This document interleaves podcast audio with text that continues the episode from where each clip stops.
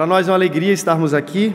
Desde já quero agradecer o convite e a honra ao pastor Robson, ao conselho da igreja, pastor Kilvin, dizer que é com grande expectativa em Deus que nós viemos a este lugar, certos de que o Senhor é poderoso para fazer infinitamente mais daquilo que pedimos ou pensamos.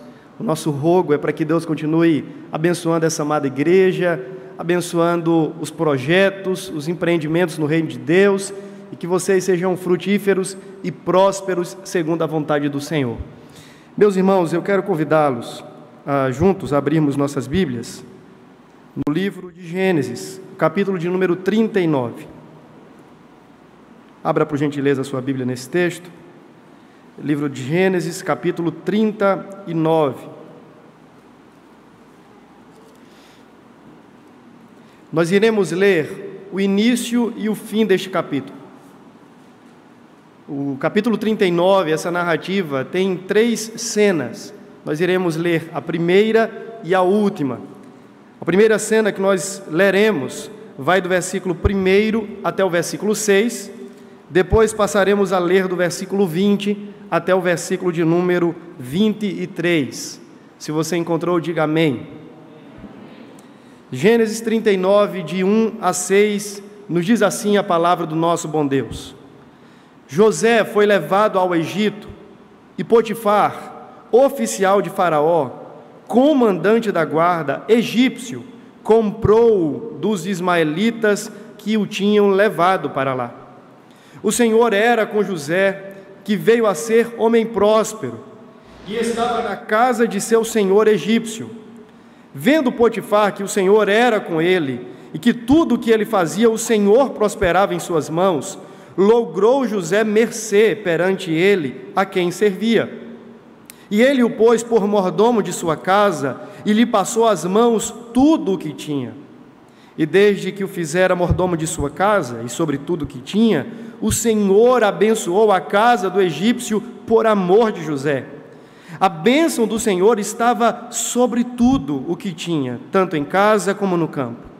Potifar, tudo o que tinha, confiou às mãos de José de maneira que, tendo-o por mordomo, de nada sabia além do pão com que se alimentava.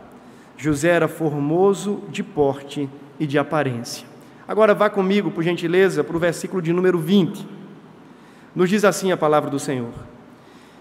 E o Senhor de José o tomou e o lançou no cárcere, no lugar onde os presos do rei estavam encarcerados. Ali ficou ele na prisão. O Senhor, porém, era com José e lhe foi benigno e lhe deu mercê perante o carcereiro, o qual confiou às mãos de José todos os presos que estavam no cárcere. E ele fazia tudo quanto se devia fazer ali. E nenhum cuidado tinha o carcereiro de todas as coisas que estavam nas mãos de José, porquanto o Senhor era com ele e tudo o que ele fazia, o Senhor prosperava. Amém. Queridos irmãos, é muito comum nós resumirmos biografias, histórias, a partir de pequenas frases, de enunciados, de sentenças. Isso acontece porque a existência se move na história. Certamente você olhando para a Bíblia, lembrar-se-iria de alguns personagens, certamente, se eu mencionasse os seus feitos. Se eu falasse aqui, por exemplo, o construtor da arca, você atribuiria logo de imediato a Noé. O homem que andou com Deus, Enoque. Aquele que, segundo as Escrituras, foi chamado amigo de Deus, Abraão. Nós sabemos de tantos homens como Davi, o homem segundo o coração de Deus, são atribuições, são fragmentos, extratos, súmulos, súmulas de uma, de uma vida simplesmente baseadas em feitos, ou mesmo, quem sabe, como na vida de Enoque, pela própria graça e presença abençoadora de Deus. Fato é que, quando olhamos para a história de José, ainda que ela aconteça, pelo menos em quase um terço de todo o livro de Gênesis, é fácil resumi-la. No livro, aqui, ou no capítulo 39 em especial, nós percebemos que há uma declaração que se repete. E esta declaração talvez acompanhe toda a vida e todo o ministério de José durante a sua narrativa no livro de Gênesis. E essa expressão é: o Senhor era, o Senhor estava com José. Talvez nós não nos apercebamos muito nestes detalhes, mas todas as vezes que nós vamos interpretar um texto bíblico, nós precisamos entender que o narrador, debaixo da inspiração, quer chamar a atenção da sua audiência, dos seus leitores, deixando pistas. E no texto em questão, as pistas são as repetições de enunciados. Dentre estes, essa que salta aos nossos olhos: o Senhor era com José. Meus irmãos, a história de José nos é bastante conhecida, até porque, recentemente, ela foi cinematografada e muitas pessoas, não apenas cristãos, mas pessoas do Brasil e até mesmo de tradições diferentes da nossa, foram alcançadas por essa narrativa, ainda que ficciosa, com alguns adendos que não constavam nas Escrituras. Mas fato é que José é um, dos, um daqueles personagens muito conhecidos da Bíblia Sagrada. E quem foi esse homem de forma muito resumida? Primeiro, nós aprendemos que José era o filho favorecido, o filho favorito do seu pai Jacó. Era também de uma descendência privilegiada. O seu bisavô era Abraão, o chamado pai da fé, aquele a quem Deus revelou a sua graça, o convidando a ser bênção para todas as nações. Era filho de Jacó, nascido de Raquel, e vale salientar aqui que Raquel era, por assim dizer, a esposa predileta de Jacó. Você lê a história, isso fica muito perceptível. José era aquele menino mimado, protegido pelo pai, que recebe os melhores presentes. E nós lemos na sua história que ele começa a receber sonhos da parte do Senhor. E por contar esses sonhos para os seus irmãos e posteriormente para os seus pais, ele conta com o desfavor destes, em especial dos seus irmãos. Acontece que, em uma dada ocasião, os irmãos de José estavam a trabalho e o seu pai o envia e diz a palavra do Senhor que já ressentidos, aqueles e ressentidos porque talvez, não sei se consciente ou não, José se tornou um tipo de delator dos seus próprios irmãos.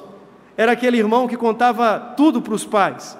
E naquela ocasião, diz a palavra, que ele vai ao encontro dos irmãos e eles tramam a morte deste jovem, deste garoto.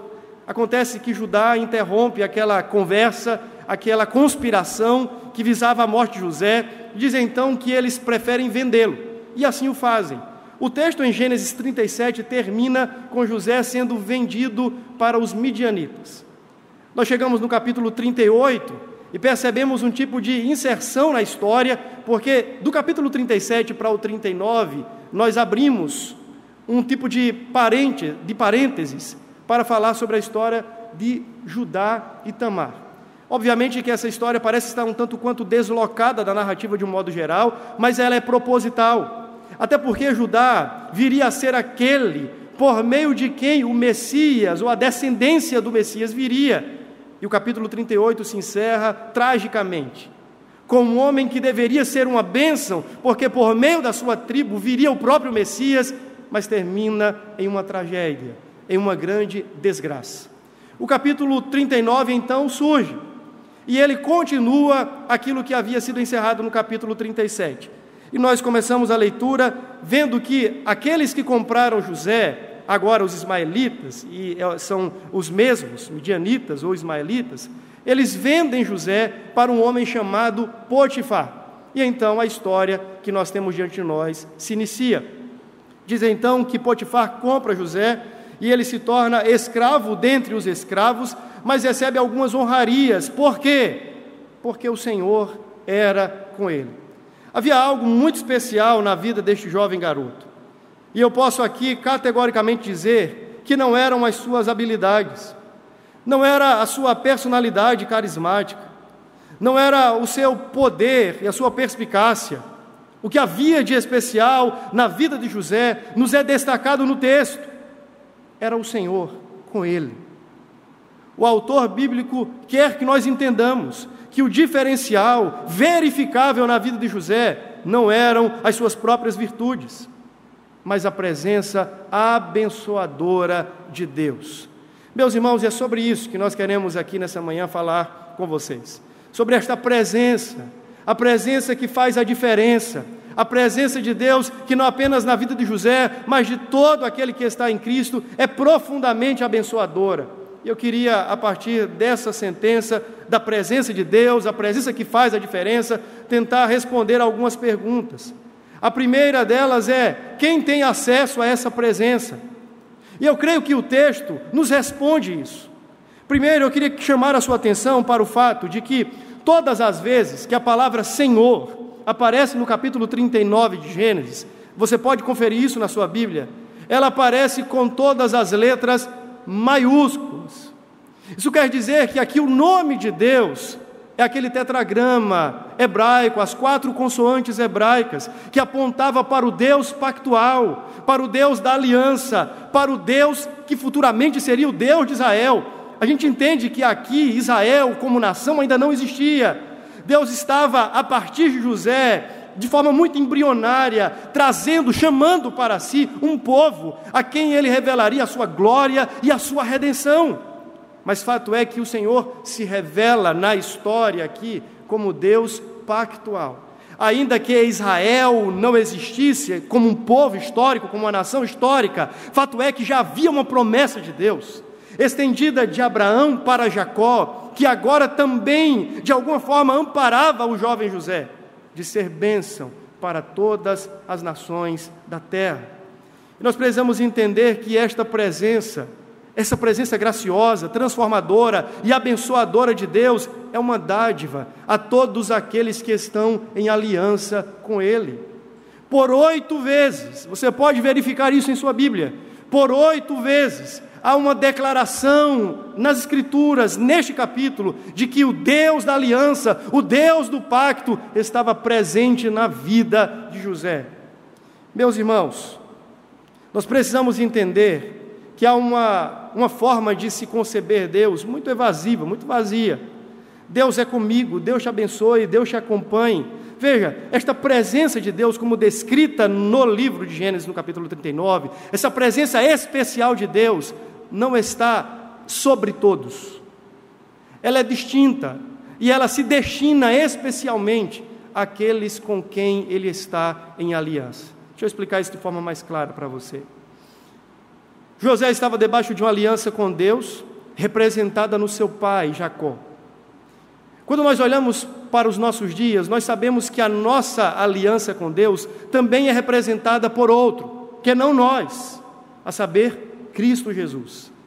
De modo que nós temos acesso a esta mesma presença também em nossos dias, não por causa das nossas virtudes ou bondades, mas porque em Cristo Deus está em aliança conosco e nós com Ele. De modo que, irmãos, nós também temos acesso a essa presença, a presença preciosa de Deus, não apenas sobre nós, não apenas conosco, mas em nós, pela habitação do Seu Santo Espírito. Nós também que fomos enxertados por Deus, por Sua soberana graça nesta aliança, temos acesso a esta mesma presença. Fato é que, assim como José, por meio da aliança de Deus em Cristo, você e eu temos esta presença que transforma e que abençoa todas as coisas. O Espírito nos foi otorgado, a presença do Senhor nos foi dada, de modo que nós também temos a presença que faz a diferença.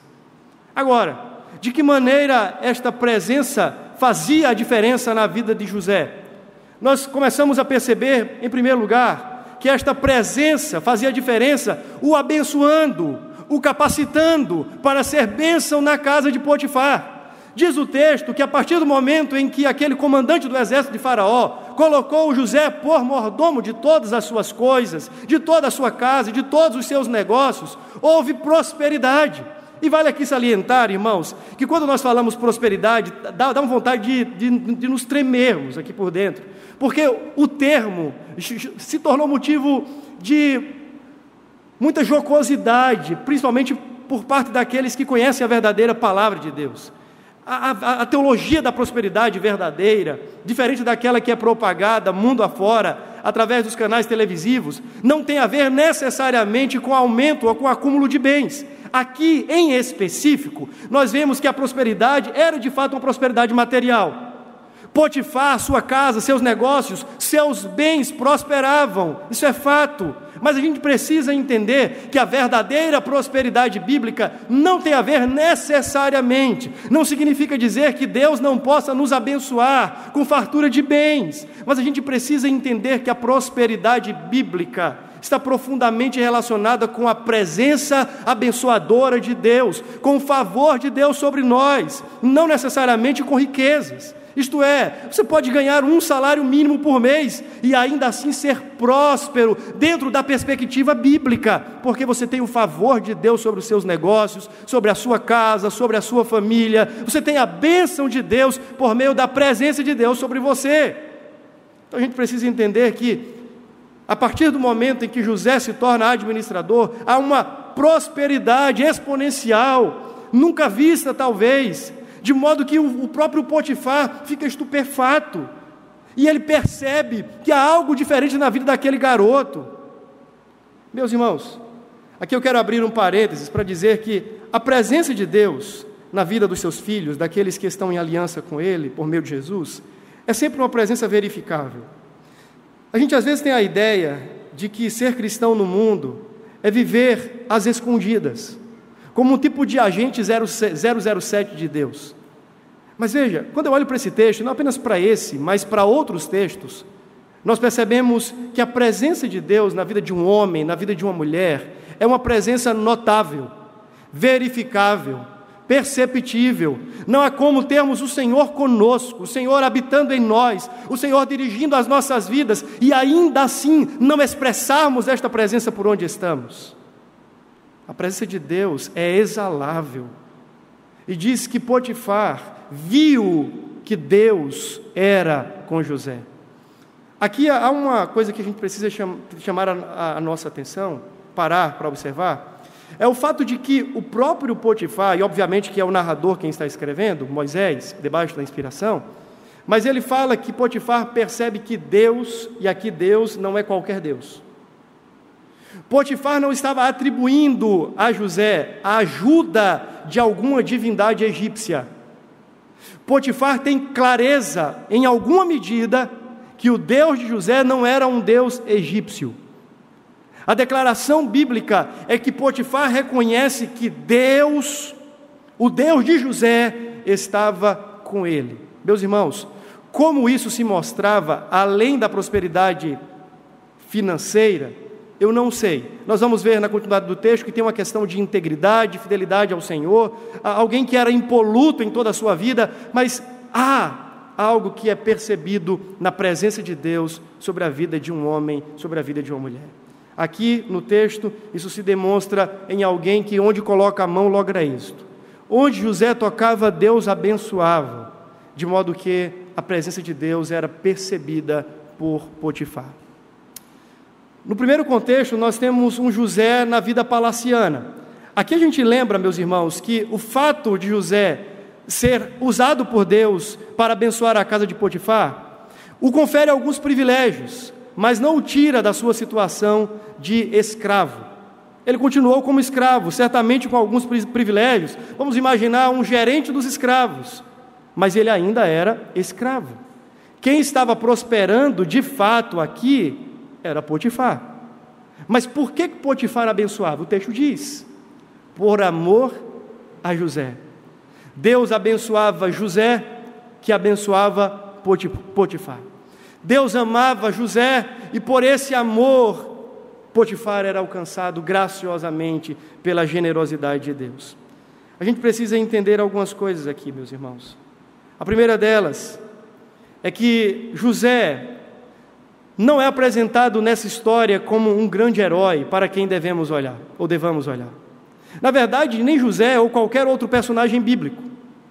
Esses homens, obviamente, figuras homéricas, destacáveis, homens de Deus que caminhavam com o Senhor, eles aparecem na história como figurantes, como coadjuvantes. A Bíblia não é sobre a história de homens comuns.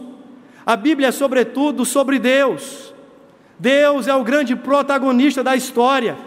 E veja que a história de José aponta como uma grande placa luminosa para a história maior, para alguém maior, para o Senhor de toda a história. De modo que, quando olhamos para a história de José e o vemos sendo abençoado, de alguma forma comportando parcialmente as bênçãos da aliança e sendo bênção para a casa de Potifar, não há como nos lembrarmos de Cristo. Aquele que, mesmo deixando a sua glória, sendo vilipendiado, sendo encaminhado à cruz pela própria vontade do Pai e voluntariamente o fazendo, nós aprendemos que Jesus, em toda a sua obra, como diz em Isaías capítulo 53, logrou êxito, foi bem sucedido, prosperou na sua redenção, prosperou em todo o seu trabalho, de modo que, veja comigo, ele padece para que outros prosperem. No caso de Gênesis 39, José trabalha, é abençoado, satisfaz a vontade do seu Senhor, é um bom mordomo, mas no final das contas, quem é abençoado, de fato, no sentido de prosperidade, é Potifar. Meus irmãos, o mesmo aconteceu conosco. Por meio do trabalho de Cristo, por meio da obra do nosso Redentor, nós também fomos e somos abençoados. O apóstolo Paulo, escrevendo a sua carta aos Efésios, no primeiro capítulo, diz que em Cristo Jesus nós somos abençoados com toda sorte de bênçãos espirituais nas regiões celestiais. Cristo então trabalhou em nosso lugar. Cristo foi exitoso em toda a sua obra em nosso lugar. Cristo prosperou em todo o seu labor por nossa, em nosso lugar. De modo que, irmãos, assim como Potifar era abençoado por amor a José, eu diria para cada um de vocês e para meu próprio coração, que também somos abençoados por amor a Cristo. É em amor a Cristo que Deus nos abençoa. É por amor ao seu próprio Filho que nós somos achegados aos seus braços. É por amor ao bendito Salvador que nós somos atraídos às riquezas espirituais. Mas não por nós, não por causa da nossa capacidade de cumprir o papel, mas porque alguém o fez em nosso lugar, e este alguém foi Cristo Jesus, o nosso Salvador. Por amor a Ele, você e eu somos enriquecidos em toda graça de Deus, porque Ele cumpriu cabalmente a Sua obra, nós também prosperamos na Sua salvação. Amém? Há uma questão que a gente precisa tomar para nós agora. Ok, eu entendo que Deus abençoava José e por meio desta bênção Potifar era abençoado. Eu entendo que isso aponta para Jesus, mas a pergunta é o que é que isso tem a ver comigo e com você nessa manhã? A gente precisa entender que, mesmo Cristo tendo sido este que cumpriu o nosso labor, o nosso trabalho, ou em nosso lugar, há algo que nós precisamos fazer. E não estou falando de salvação, agora não quero desconstruir o que foi dito aqui pelo pastor Robson, mas algo que nós precisamos fazer. Sendo abençoados por Deus em Cristo Jesus, nos compete um chamado, uma vocação para sermos também em Cristo agora bênçãos para todos os povos. Nós precisamos viver como agentes de bênção, abençoando, abençoando pessoas por onde quer que passamos, por Cristo e em Cristo como agora agentes de Cristo nesse mundo. E por que não falar, irmãos, da necessidade da pregação do Evangelho? É verdade que por meio do descendente de Abraão, a saber, Jesus, todas as famílias da terra seriam abençoadas, mas a pergunta é: como alguém pode ser abençoado por Deus com esta bênção especial, a menos que ouça o Evangelho da graça de Deus? Mas como ouvirão se não há quem pregue? A questão é que há muita gente aí fora, como Potifar, precisando de gente como a gente, abençoados em Cristo Jesus. Meus irmãos, há um chamado, há um imperativo, há uma convocação bíblica para que você e eu, no lugar onde fomos pelo Senhor plantados, sejamos bênçãos. Abençoando não apenas com palavras, mas sobretudo com a nossa maneira de viver, de modo que por onde passemos, seja percebido que Deus está conosco, que a Sua presença graciosa é sobre nós, que há algo notável, claro, evidente, que não é que não faz parte das virtudes humanas que nos diferencia dos demais, não apenas as nossas competências, mas antes de tudo, a presença abençoadora de Deus. O Senhor lhe plantou, o Senhor lhe colocou em lugares estrategicamente. José não está na casa de Potifar como um incidente. José não foi com seus próprios pés para aquele lugar. A providência o conduziu. Deus o levou até ali.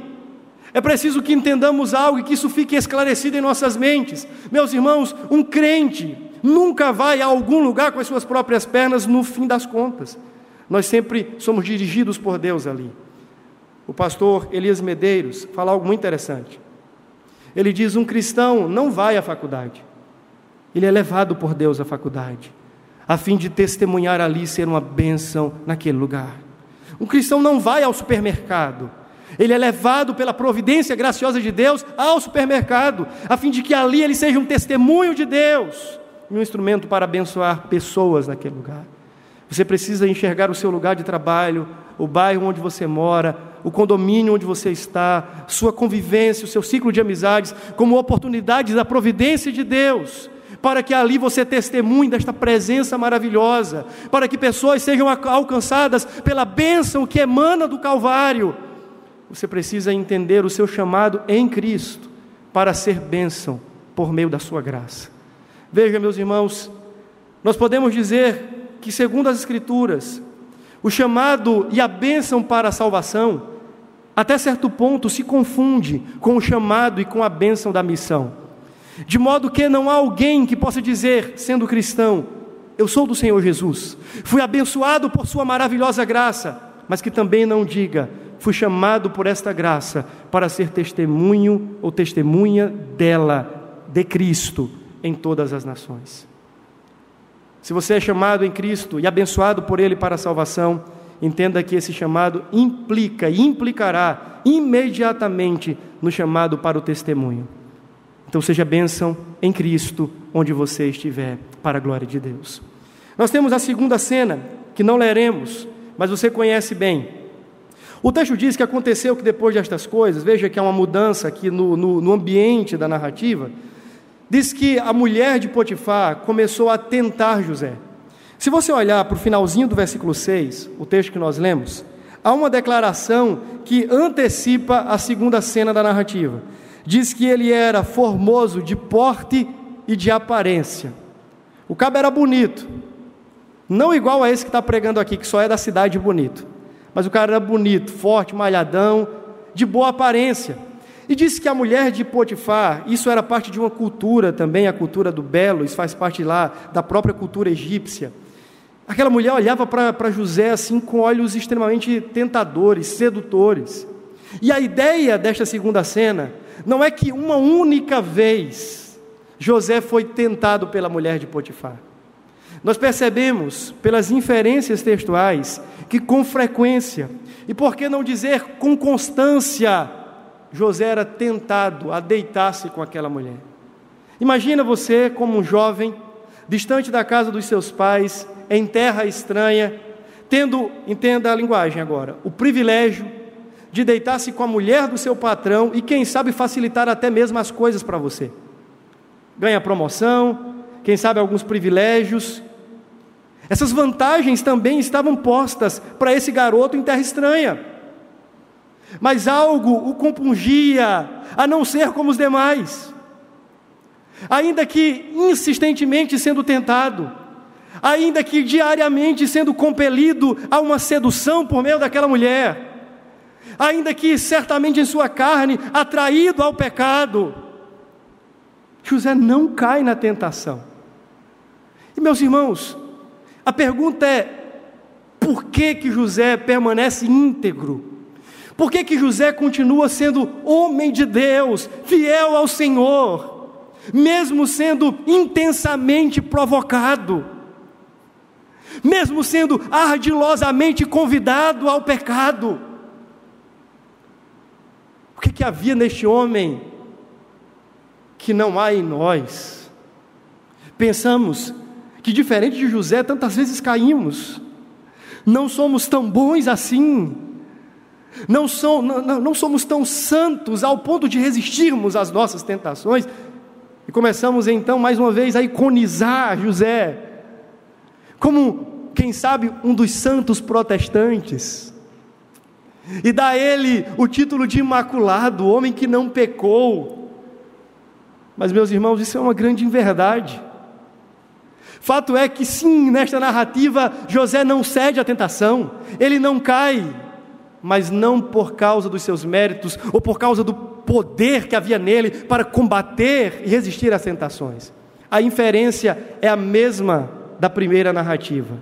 Por que, que José era abençoado, prosperava? Por que, que Potifar tinha olhos para José? A resposta é: porque Deus estava com ele, ok? ele era uma bênção e ele era capacitado por Deus para ser uma bênção na casa de Potifar por uma razão, porque Deus estava com ele. A pergunta é: então, o que o fortalecia para vencer as tentações na casa de Potifar? A resposta é a mesma: a presença de Deus com ele. José era fortalecido a resistir às suas tentações, porque Deus estava com ele nós percebemos que a vitória deste garoto, as insinuações da mulher de Potifar, era porque o Senhor graciosamente o fortalecia, o potencializava, o capacitava para dizer não ao pecado. Mas, meus irmãos, vocês vão de convir que certamente José pecou e tropeçou nos mandamentos de Deus tantas outras vezes ao longo da sua história, ou não? Ou você vai sair daqui pensando que José, a semelhança de Cristo, foi perfeito em toda a sua vida? Ou você vai, vai, vai sair daqui achando que este garoto voltou para casa a, contando vitória sobre a tentação e nunca mais caiu? Obviamente que não. Nós ouvimos há pouco sobre a doutrina da depravação total, que diz que todos os homens caíram em Adão e são pecadores e carecem da graça e da glória de Deus. Meus irmãos, fato é que José, mesmo tendo vencido esta tentação, não é o homem perfeito. Mas não é mesmo. Mas ele nos aponta para aquele que venceu não apenas a tentação, mas também o tentador, Jesus Cristo de Nazaré. A semelhança de José o Cristo também foi tentado. Cristo foi tentado no deserto e você conhece a narrativa, mas venceu. Cristo foi tentado durante o seu ministério, até mesmo pelos seus apóstolos, a cruzar o caminho da cruz de outra maneira, de uma forma mais fácil. Mas ele resistiu à tentação. Ele foi tentado no próprio Getsemane, resistiu e venceu a tentação. Ele foi tentado na cruz, resistiu e venceu a tentação, e na cruz venceu o próprio tentador. Cristo é o varão perfeito. Cristo, sim, é o homem perfeito, diferente de José, diferente de você, diferente de mim. Ele é aquele que nunca pecou, mas sem pecado foi tido como culpado em nosso lugar. Foi feito maldito e maldição em nosso lugar. O justo se ofereceu pelos injustos. Aquele que é e sempre foi perfeitamente santo se deu no lugar dos pecadores. De modo que o autor aos Hebreus vai dizer que ele, e somente ele, é poderoso para socorrer os que são tentados. Nós precisamos aprender, irmãos, que a semelhança de José, nós também temos em Cristo e na presença santificadora do Espírito Santo graça suficiente para vencermos as nossas tentações, não de forma perfeita, sim, é verdade, mas nós não podemos usar como desculpa aquilo que ficou muito conhecido em uma das falas de Jesus: a carne é fraca. Pastor, é difícil, eu não consigo vencer. Deus sabe da minha natureza, Ele sabe que sou pó. Pois é, Ele sabe. E por causa disso, Ele entregou Jesus Cristo para morrer em seu lugar. Ele sabe, e por causa disso, Ele lhe conferiu o Espírito Santo da promessa que habita em você e que é a presença potencializadora necessária para que você não apenas lute contra as suas tentações e pecados, mas os vença, não pela sua própria força, mas pela graça e pela presença do Espírito em você. E quando eu não vencer, pastor, o que, que faço? Lembre-se, Cristo venceu em seu lugar. O chamado para a santificação é um chamado, sim, para a obediência perfeita, conscientes que não alcançaremos esta obediência em hipótese alguma, mas alguém alcançou em nosso lugar. Cristo foi perfeito em toda a sua obra, foi santo, e portanto, nele nós temos êxito nas nossas próprias tentações. Muitos de nós, talvez alguns de vocês, se sentem profundamente abatidos quando pecam, isso é obra do Espírito, provendo em nós a tristeza segundo Deus que produz vida. Alguns ficam profundamente desanimados, isso é verdade, porque não há alegria no coração de um verdadeiro cristão, do homem piedoso, em pecar.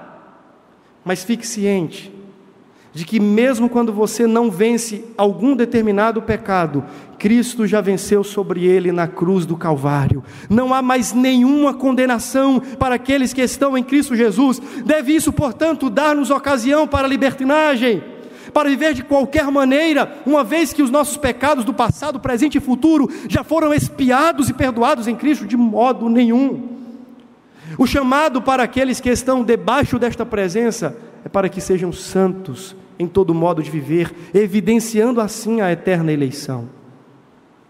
Então fique sabendo, meu querido irmão, nessa manhã, que há uma ajuda graciosa de Deus para que você lute contra as suas tentações. Eu sei que a semelhança de José, a minha semelhança, a semelhança do pastor Robson, você também é tentado. E eu sei também que nem sempre você vence as tentações, mas confie-se aquele que venceu. Confie-se aquele que é poderoso para lhe dar graça, a fim de que você vença também. Então a presença do Senhor implicava numa bênção que abençoava José e abençoava a casa de Potifar, mas também numa fortaleza, numa fortaleza, no fortalecimento espiritual, de modo que ele podia vencer as suas tentações. Por fim, vá para a última parte dessa narrativa, a última cena, versículo 20. Diz que Deus tomou, diz que o, o, o senhor de José, o Potifar, tomou ele, lançou no cárcere e ele foi posto com os presos do rei. E aqui a ideia é de Faraó.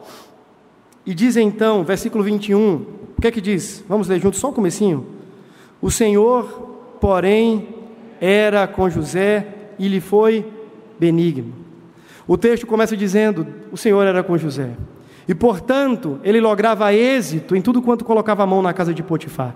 Havia uma bênção especial que era oriunda desta presença abençoadora.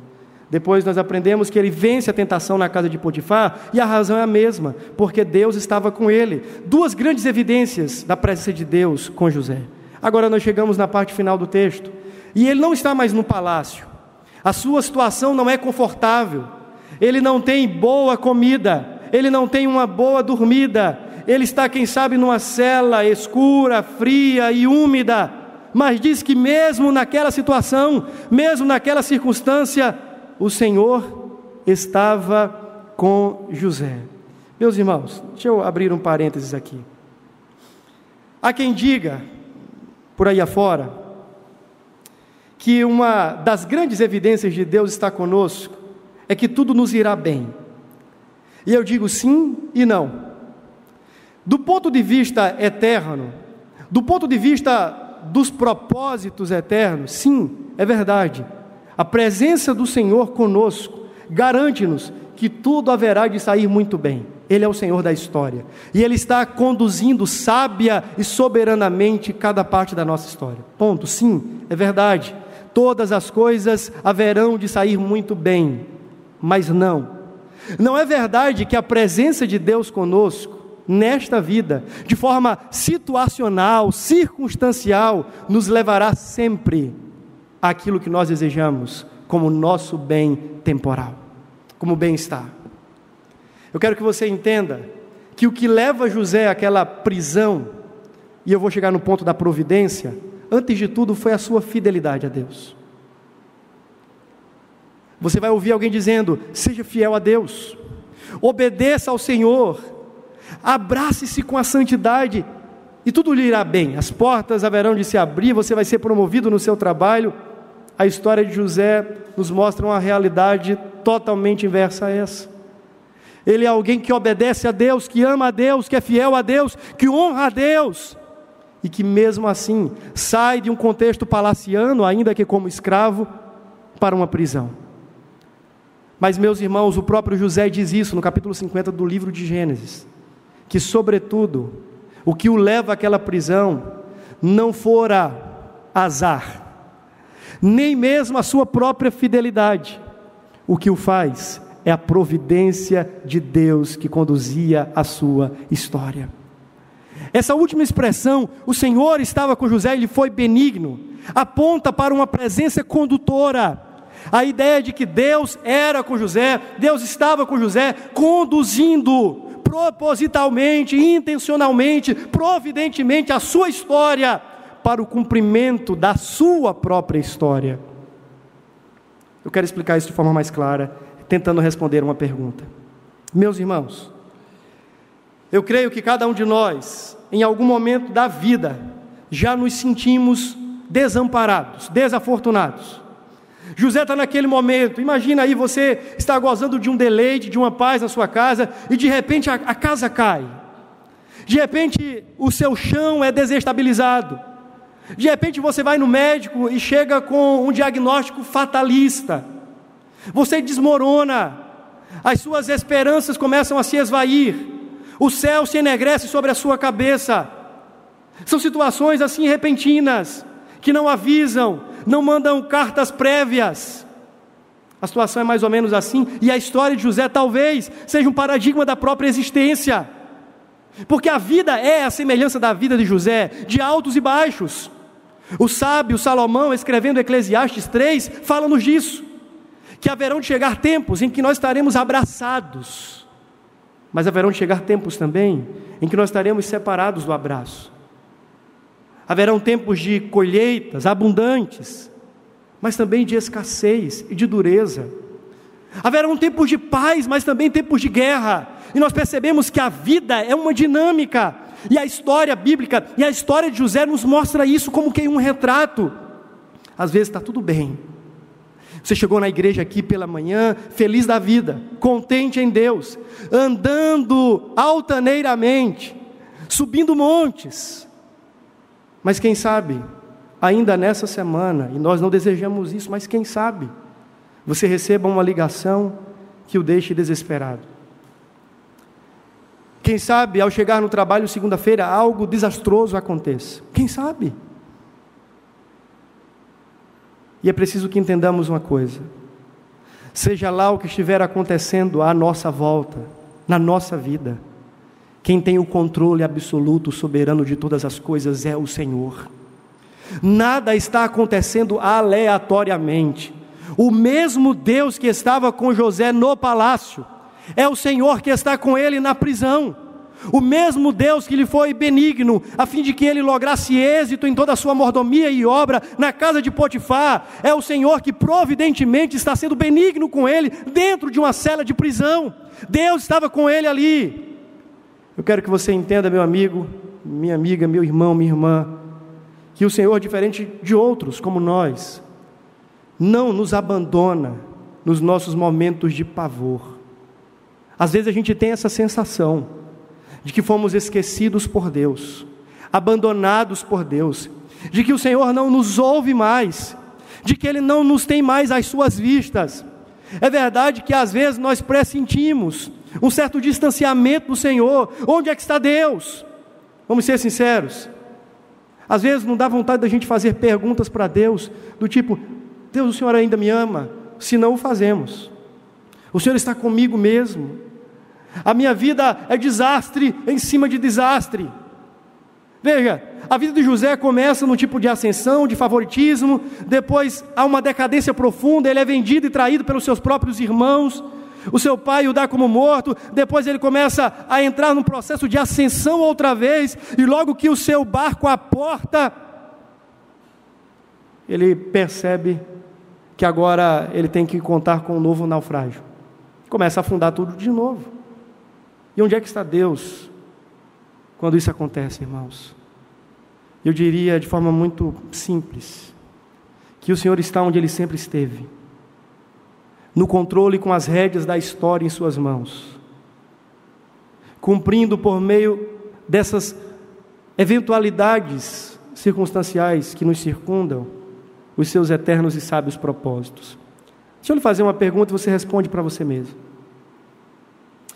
Se José não tivesse sido entregue por Potifar numa prisão,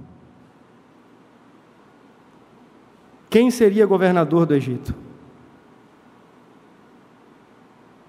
Se José não tivesse que dormir numa cela fria, qual seria o fim de Judá? Se José e a sua família não tivessem sido preservados naquele período de grande seca, onde nós estaríamos? Porque no final das contas, toda essa história acontece com vistas a uma outra história a história da salvação. Era necessário que Judá fosse preservado. E para isso foi necessário que José fosse vendido, que José fosse preso, a fim de que lá na frente, na condição de governador, ele pudesse preservar a vida da sua própria família. Veja como a história de José serve a uma história maior. É verdade, meus irmãos, que nem sempre os caminhos da providência são compreensíveis para nós. Nem sempre entendemos o que Deus está fazendo. Nem sempre entendemos por que, o Senhor está nos levando por aqui ou por ali. Às vezes nos é estranho, às vezes foge-nos a lógica. Mas dizer que Deus estava com José, José, é dizer que a história de José estava sendo conduzida por Deus pelas mãos de Deus, pela providência de Deus. Fique sabendo que a sua história, a história da sua família, não está à deriva. O Senhor soberano de todo o universo não apenas controla o macro-universo, Ele controla as pequenas coisas que nos envolvem. Ainda que você perceba as coisas fugindo do seu controle, não tenha medo. Aquele com quem você entrou em aliança tem o controle absoluto de toda a história ainda que você não saiba o que haverá de acontecer daqui a um dia, uma hora, uma semana, um mês, não se desespere. Aquele que está com você sabe o fim desde o começo, determinou toda a história segundo os seus sábios conselhos. Você não precisa saber de todas as coisas, você precisa apenas confiar naquele que sabe todas as coisas. Ainda que você não entenda, não se apavore. O Deus a quem você serve, serve é o todo sábio, é o onisciente. Ele conhece perfeitamente todas as coisas. E ainda digo mais: nesses dias de apavoro de alma, não fique com o coração turbado. O Senhor estará ali com você também. Quando a sua casa parecer estar desmoronando, não se apavore, o Senhor estará ali também com você, lhe conferindo a sua graça e a sua benignidade. Quando as portas estiverem fechando e você não estiver entendendo absolutamente nada, não se exaspere, o Senhor estará ali com você também, segurando-o pela mão e conduzindo-o segundo a sua vontade. A nossa história não é um barco à deriva, nós estamos muito bem ancorados no Senhor da história, e Ele está controlando todas as coisas para a honra e para a glória do Seu próprio nome. Meus irmãos, tendo dito isto, nós começamos, nós pensamos o seguinte: a semelhança de José, que foi escarnecido, traído, ultrajado, vendido. Assim foi Cristo. E assim acontece também com muitos de nós ao longo da nossa vida. Mas que possamos sair daqui convictos e desejosos pela certeza dessa presença. É importante que entendamos que o grande diferencial nas nossas vidas e das nossas vidas nunca será os nossos, os nossos diplomas, o nosso currículo, as nossas competências e habilidades. Que o que fará grande diferença em nós não será quem somos, mas a presença de Deus sobre nós, conosco e em nós. que esta presença, que já o abençoou em Cristo Jesus, o faça, o torne uma bênção, onde você está plantado para a glória do nome dEle. Que esta presença o capacite ao longo dessa semana para que você vença as suas próprias tentações, as suas próprias lutas, entendendo que pela graça e no poder do Espírito Santo, nós também podemos resistir a Satanás, nós também podemos resistir ao pecado. Que ao longo dessa semana você se lembre que esta presença é a presença que conduz a sua vida. E mesmo quando você não estiver entendendo nada, e mesmo quando as coisas estiverem descaindo, entenda, o Senhor continua com você. O Senhor continua controlando todas as coisas, como o grande tecelão do universo, como aquele que tem as linhas nas suas próprias mãos. O Senhor lhe conferirá graça, quer no palácio, quer na prisão. E no final das contas, a gente precisa entender que sim, todas as coisas cooperarão para o nosso bem. Agora, a gente precisa também entender que este bem nem sempre será o bem circunstancial temporal. O bem ali é o sumo bem, o nosso bem eterno.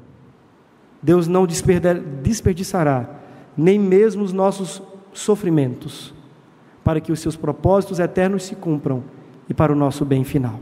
Vamos orar. Obrigado, Deus, por esse tempo, com esses irmãos queridos. Pedimos, ó Deus, a tua graça sustentadora sobre nós. Reconhecemos, ó Deus, que a semelhança desta narrativa, o que mais precisamos, o que mais necessitamos é da tua presença conosco.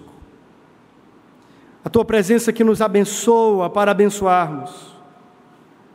A tua presença que nos capacita para vencermos as tentações. A tua presença que nos conduz providencialmente ao longo da história, cumprindo assim os seus propósitos. Ajude-nos, ó Deus, a confiarmos na direção do Senhor, na bênção do Senhor, no poder do Senhor. Abençoa cada um desses nossos irmãos aqui presentes, os que estão também em suas casas, de modo que ao longo dessa semana, essa palavra ganhe lugar em nosso coração e em nossa vida. Que não seja apenas mais informação obtida, porém, mais transformação promovida. Que tua palavra promova as mudanças necessárias em nós, para a glória do teu nome, no nome de Jesus. Amém e amém. Mais uma vez agradeço a palavra, a oportunidade, pastor, conselho. Deus abençoe cada um dos irmãos. Você encontrará mensagens como esta, além de outros conteúdos e informações, nos canais oficiais da Igreja Presbiteriana de Tambaú, no Facebook, Instagram e YouTube. Deus abençoe sua vida.